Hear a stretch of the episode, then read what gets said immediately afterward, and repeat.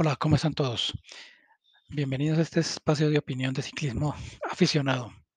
Recuerden que mi nombre es Ovidio Tique y hoy vamos a hablar de la etapa 7 y de la etapa 4 de la París-Niza y la Terreno Adriático respectivamente. Empecemos por la París-Niza, algo que no nos vamos a demorar mucho ya que nada, nada nuevo pasó en esta carrera. Como todo estaba pronosticado, Primo Roglic es dominante total de la París-Niza 2021. Ha ganado tres etapas. Mm, no hay quien, no hay con quien disputar esta carrera. Realmente aguanta muy bien Roglic subiendo y ataca en el último kilómetro. La etapa 6 la ganó de esta forma, atacó en el último kilómetro y llegó para cobrar una victoria 49 en su palmarés. Y luego, un día, al día siguiente, hoy sábado, ataca nuevamente en el último kilómetro y se da el lujo hasta de arrebatarle la, la victoria a Gino Mader, el suizo que venía buscando la victoria de etapa. Se la gana en los últimos 10-15 metros. Sea, un dominio total con lujo, y hasta con sobradez. O sea, que no es nada malo para un ciclista de esta talla.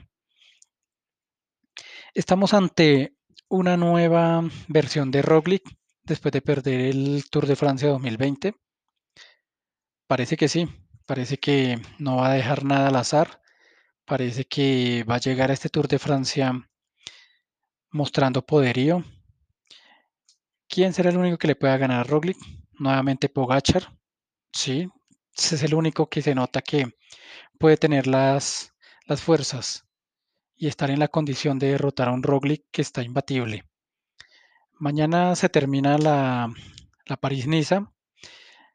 Eh, Roglic tiene una ventaja sobre el segundo en la general, que pues viene siendo Maximilian Chapman, 52 segundos, casi un minuto y no veo de dónde vaya a sacar el alemán del Bora para, para lograr quitarle el título a Roglic.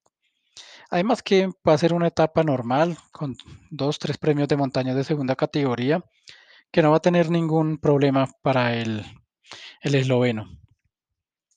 Entonces yo creo que ya con eso se termina la París-Niza y seguimos con la terreno adriático.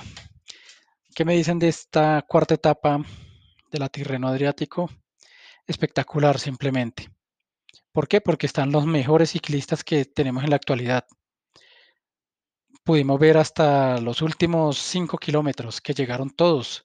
Es impresionante porque mm, el Ineos tenía faltando unos 8 kilómetros para el final. Se notaba como el Ineos con Egan y con con Geraint Thomas controlaban la carrera. Pero pues con estos eslovenos no se puede decir nada hasta el final, hasta que se cruza la línea de meta. Entonces podemos decir, podemos estar pendientes que en el podcast anterior o en el episodio anterior hablábamos de que el era el equipo que iba mejor armado para esta, para esta competencia. Pero igual que le pasó al Jumbo Visma el año anterior en el Tour, que era el mejor equipo, el que mejor estaba armado para llevarse el título con Roglic, no contaban con la presencia de Pogachar. Y Pogachar les arrebató el tour en la última, en la última etapa. No había nada que hacer. No pudieron hacer nada, ni Roglic ni el equipo, que era una, un equipazo. Lo mismo puede estar pasando en esta Tirreno Adriático, en donde está Pogachar y, y hoy demostró ese poderío, el poderío esloveno mm, del momento, con Roglic en la París y con Pogachar en la Tirreno. Ya el tema de, de, los últimos 8 kilómetros, donde el Ineos controlaba y Egan ataca midiendo al, al grupo que iba persiguiendo en la, a los que iban en punta. Nos dejó ver ese ataque de Egan que, que no está a la altura de, a la altura de Pogachar. Porque eh, Egan atacó, pero inmediatamente Pogachar lo, lo, siguió. De ahí pues se midieron, se midieron y, y finalmente volvieron nuevamente al grupo. Eh, la diferencia entre, mm, entre Pogachar y Bernal, pues ya la estamos viendo que es bastante alejada. Bernal llega en la, en la etapa, llegó en el puesto cerca, creo que en el puesto 15. No estoy seguro si estamos a mirar aquí. Eh, la llegada de Egan Bernal, puesto 11, perdiendo cerca de un minuto. Entonces, Pogachar ganando la etapa y Bernal llegando en el puesto 11, casi un minuto, pues mm, podemos ver que, que Bernal no está a la altura de Pogachar. Pudimos ver también el rendimiento de, de Simon Yates, que fue segundo en la etapa. Aunque estaba lejos en la general, fue el único que aguantó tal vez el ritmo de, del esloveno. Eso hace pensar que está muy bien en la subida y puede ser uno de los ciclistas a tener en cuenta en esta temporada para las grandes vueltas, si se presentará al Giro, al Tour o a la Vuelta.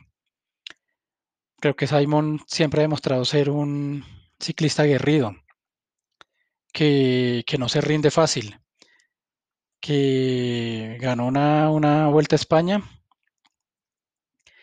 que no ha podido con el Giro y que de ganar el Tour está muy lejos. Pero hoy mostró condiciones para, para pelearle a Pogachar o a Roglic en una de las tres grandes. Cuando ataca a Pogachar, pues el grupo intenta seguirlo. Nairo lo sigue y, y pero no, no, Nairo, Nairo pues está, está midiéndose realmente. A ver cómo, cómo, cómo se encuentra. Él mismo se está probando. Creo que que lo único que, podemos ver de Nairo en esta Tirreno Adriático. Recordemos que entró quinto en la etapa a 31 segundos. A dos de dos segundos de Higuita y de y de Mikel Landa. O sea, no está lejos de, de, su forma, de su mejor forma. Yo creo que con un poco más de paciencia y un poco más de trabajo, no sé si está para pelearle a Pogachar, pero, pero puede estar ahí cerca, al estilo de Simon Yates. Esperemos que Nairo, Nairo va a correr el Tour, real, va, es la carrera que tiene fija. Y ahí podríamos estar revisando qué tanto ha, recuperado Nairo Quintana la forma. Yo creo que este, esta, esta Tirreno Adriático nos va a mostrar cómo están los ciclistas para el Tour, para el Giro y para la Vuelta. Sabemos que Egan va a ir al Giro y pues no lo veo en la mejor forma. Ojalá el trabajo de aquí a allá, pues que queda cerca de mes y medio, le sirva para, para ponerse a tope, para ponerse al día en su rendimiento y que nos dé, ojalá, el Giro de Italia con el Ineos. Para el Tour de Francia, Pogachar se ve muy fuerte. Yo no sé cómo va a hacer Roglic si quiere ganarle nuevamente, si quiere ganarle en esta ocasión.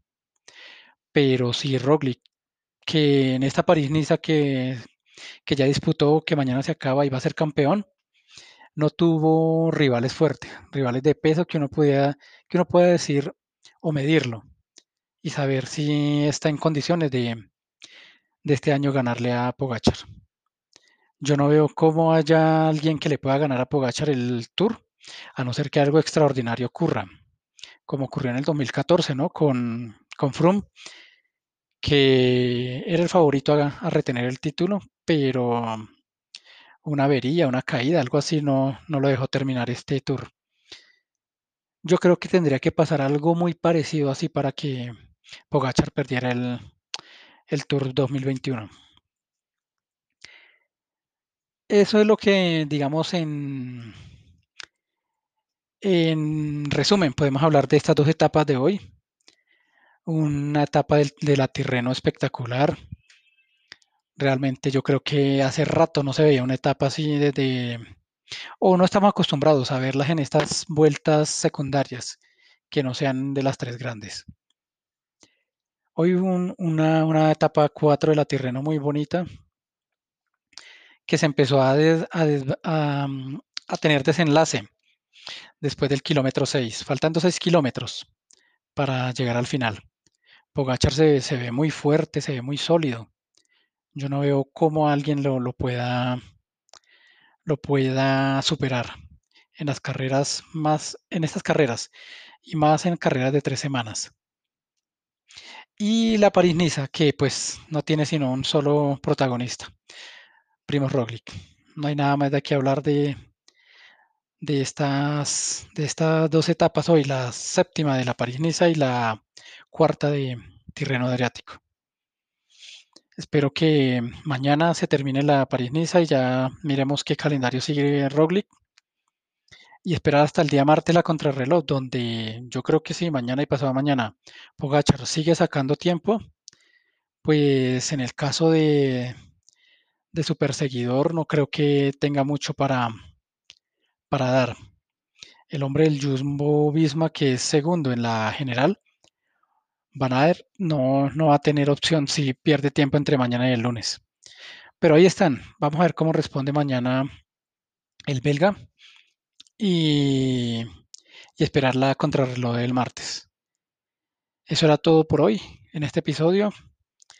Recuerden que este es un espacio de, de opinión aficionada de alguien que le gusta el ciclismo y espero que les guste. Vamos, como les digo, tenemos que seguir mejorando. Hasta ahora está empezando y, y esperamos tener seguidores realmente. Muchas gracias por la atención y nos veremos en un próximo episodio. Hablaremos de, los eslovenos y de los colombianos Nairo Quintana y Sergio Higuita. Muchas gracias por escuchar y estaremos hablando.